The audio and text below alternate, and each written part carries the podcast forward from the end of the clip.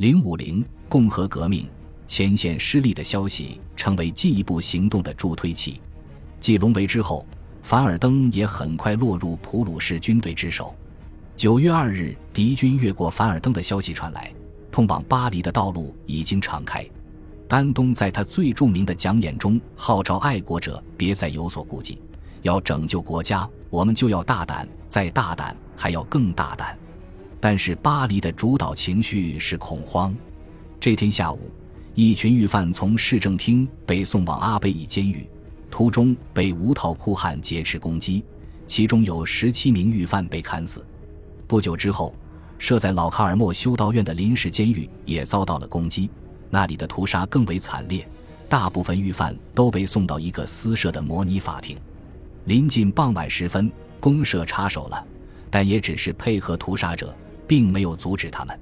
次日，公社往外省的主要中心城市送达了一份传单，暗示他们要以巴黎人为榜样。那时，巴黎只有两座监狱没有遭到攻击，民众设立特别法庭，宣称要施行人民的正义。复仇的矛头指向所有那些背负反革命罪名的人。每一次宣判无罪，都会引来在场民众的欢呼雀跃。无罪释放的人不在少数。尽管如此，巴黎监狱里还是有大约一半的狱犯被屠杀。屠杀从九月二日开始，一直持续到九月七日。被屠杀的狱犯大概在一千一百至一千四百人之间。大部分受害者根本不是什么危险的政治犯。其中包括存活下来的杜伊勒立功的瑞士守军二百多名教士，还有不少施旧制度下的显贵人物，比如前任外交大臣蒙木兰、臭名昭著的王后的爱慕者德朗巴勒亲王。四十五名政治犯于九月九日在凡尔赛遭到屠杀，德莱萨尔也在其中。但是死掉的很多人只是普通的罪犯，如果说他们和颠覆性活动有关的话，也顶多是伪造职权者。然而，猜忌滋生了亲信，伤风败俗的社会，难道会和这些监狱里的阴谋分子没有一点瓜葛吗？执行屠杀的都是些普通的巴黎商人和群众，他们的确认为这样做很有必要，而且是有好处的。公社也是这样认为的，通过投票还决定付给这些屠杀者报酬。但是一个月内接连发生两次大规模的流血事件，足以让那些亲历者心惊胆寒。各种屠杀的可怕细节传遍了整个欧洲，立法议会和雅各宾俱乐部都没有人想要公开称颂发生的一切。但是以布里索为首的一派和罗伯斯庇尔为首的另一派，双方之间很快就开始相互指责，都将责任推卸到对方身上，或者指控对方和屠杀者串通一气。这样的指控及反击来回持续了一年多。九月屠杀者成了政治骂名的标准术语，而害怕重演同样惨剧的心态，在此后数月间一直萦回在法国人的政治生活中。但是这次清洗肯定让乌套库汉放心了，家人已经没有了威胁了。巴黎人开始报名参加志愿军，他们成群结队的出发迎战普鲁士军队。九月之后的几周里，报名参军的人数超过两万。九月九日，一名英国官员说：“参军人数十分庞大，虽然他们还称不上是军队，报名还在继续。今天我听说还有很多人来报名，或者直接奔赴沙龙，难以置信。底层民众的积极性远远超出我的想象。”这名英国官员很肯定地说：“这些志愿者参军只会给正规军带来麻烦。”但是我也情不自禁地认为。布伦瑞克公爵应该尽快来巴黎看看。在这段评述里，我们已发现对这样一个事实的朦胧觉醒，那就是18世纪战争的正规模式不是不可改变的。十天后，正面的证据就出现了。9月20日，在瓦尔密，就在沙龙西面，法国军队发起了最后的全力抵抗。克勒曼和迪穆里埃手下的士兵要多于普鲁士军队的人数，虽然他们的枪支很少。但却是优质的武器，而且手握枪支的都是大革命前就读于射击学校的优秀毕业生，所以在枪法方面，他们远胜于敌军。这一优势贯穿于整场战争。法国士兵高呼着“国家万岁”向前冲锋，他们斗志高昂，意志坚决，几十年来在欧洲战场上从未见过法国士兵就这样阻止了入侵者的铁骑。歌德目睹了这一切，他是被魏玛公爵带来的，想要活跃行军中的气氛。在一个阴雨绵绵的夜晚，在惊愕而沮丧的普鲁士军营里，歌德鼓励这些入侵的战士说：“此时此地，世界历史的新纪元开始了。新纪元诞生之初，你便在场，值得夸耀。”但在听者耳里，这更像是约伯的安慰之词。实际上，普鲁士人很快开始了和谈。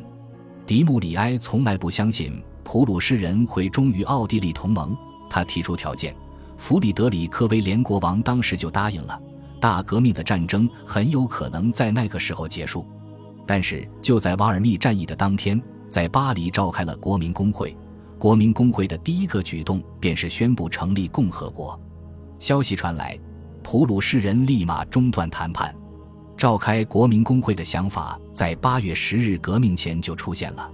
巴黎各区以及雅各宾俱乐部的激进分子在整个七月一直说需要一部新宪法，因此八月十日下午，立法议会没有别的选择，只得邀请法国人民组建工会，以确保人民主权以及自由和平等的统治。第二天，立法议会颁布法令，规定新的议会的选举实行男性公民的普选。公民之间没有区别，只有仆人和失业的人没有投票权。但是至少立法议会抵制了各区的要求，后者呼吁直接选举，废除两级复选制度。罗伯斯庇尔再次提出执行自我否决的规定，立法议会觉得这样做会让罗伯斯庇尔当选，而所有的现任议会代表都将无法进入国民工会，因此否决了罗伯斯庇尔的提议。初级选举于八月二十七日开始，第二轮的选举于九月二日开始。这时，国家正处于生死存亡的紧要关头。毫无疑问，这就是为什么在六百万选民中，只有四分之一到五分之一的人参与了初级选举的投票。不少外省接收到的关于八月十日及此后巴黎发生的事情的信息都是不完整的，而且也是得不到证实的。所以在当选的七百四十九名代表中，有不少于二百人曾是立法议会的代表。对选民来说，这些人的名字早已如雷贯耳了。其中就包括布里索和他的同僚，以及来自吉伦特的最杰出的口才家。此外，还有八十三人是前置县议会代表，这是他们第二次登上国家舞台。包括奥尔良、佩蒂翁和罗伯斯比尔，这三位都是由巴黎选出的代表。丹东的当选是意料之中的，尽管他因此不能再担任司法大臣一职。在报界的名气同样会让马拉和克洛兹当选。托马斯·潘恩和约瑟夫·普利斯特利的当选说明，法国已经接受了外国友人。从社会构成上说，与先前的立法议会一样，律师、自由职业者和有产者在国民工会中占有主导地位。虽然大商人。贵族和教士比以前少很多，但在国民代表中出现了不少各色各样的技工，这是前所未有的。这是一个年轻的议会，三分之二的代表年纪不到四十五岁。总之，因为国王的顽固且奸诈的行为，这些人汇聚到国民工会里。自一七九一年初以来，分散在全国各地的他们，已经在国家以及地方的各个层面获得了丰富的政治经验。毫无疑问，国民工会会废除国王。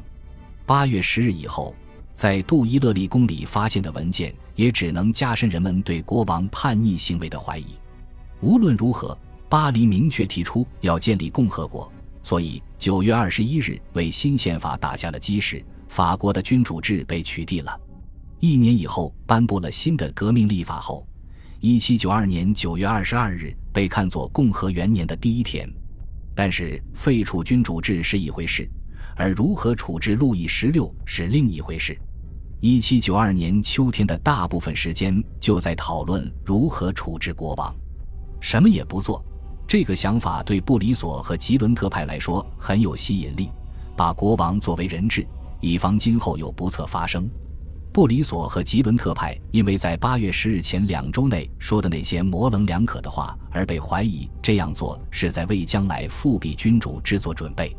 巴黎公社以及巴黎的代表都坐在左侧较高的席位上，成为所谓山岳派的核心。他们决定扼杀这个计划。十月一日，巴黎公社的监察委员会宣称，他们掌握了证据。一些代表付给垮台的君主制的合作者钱财，他们决定将这些人送上审判庭。为了调查此事，专门任命了一个委员会。十一月，他们在杜伊勒利宫发现一个铁柜，证据确凿，因为铁柜里存有更多的罪证。根据宪政，国王本不可侵犯。而现在却要有理有据地被审判，或者至少要接受某个法庭的判决，这成了一个两难的法律问题。为了解决这个难题，山岳派代表开始登台辩论。十一月十三日，来自埃纳河省的年轻代表圣卢斯特第一次发言。虽然到目前为止他还只是无名之辈，但是他的发言成了山岳派的核心论点。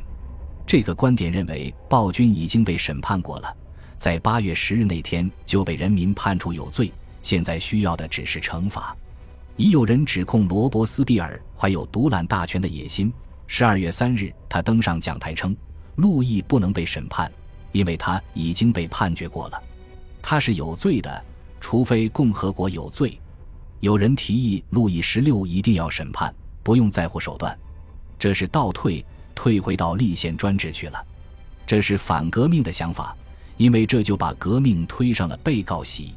总之，如果路易还能被审判，就有可能无罪释放。他可能是无辜的，或者说，在被判处有罪之前，他都被看成是无罪的。但是如果路易被无罪释放，如果结果是路易是无辜的，那革命又扮演了何种角色呢？恭喜你又听完三集，欢迎点赞留言。关注主播，主页有更多精彩内容。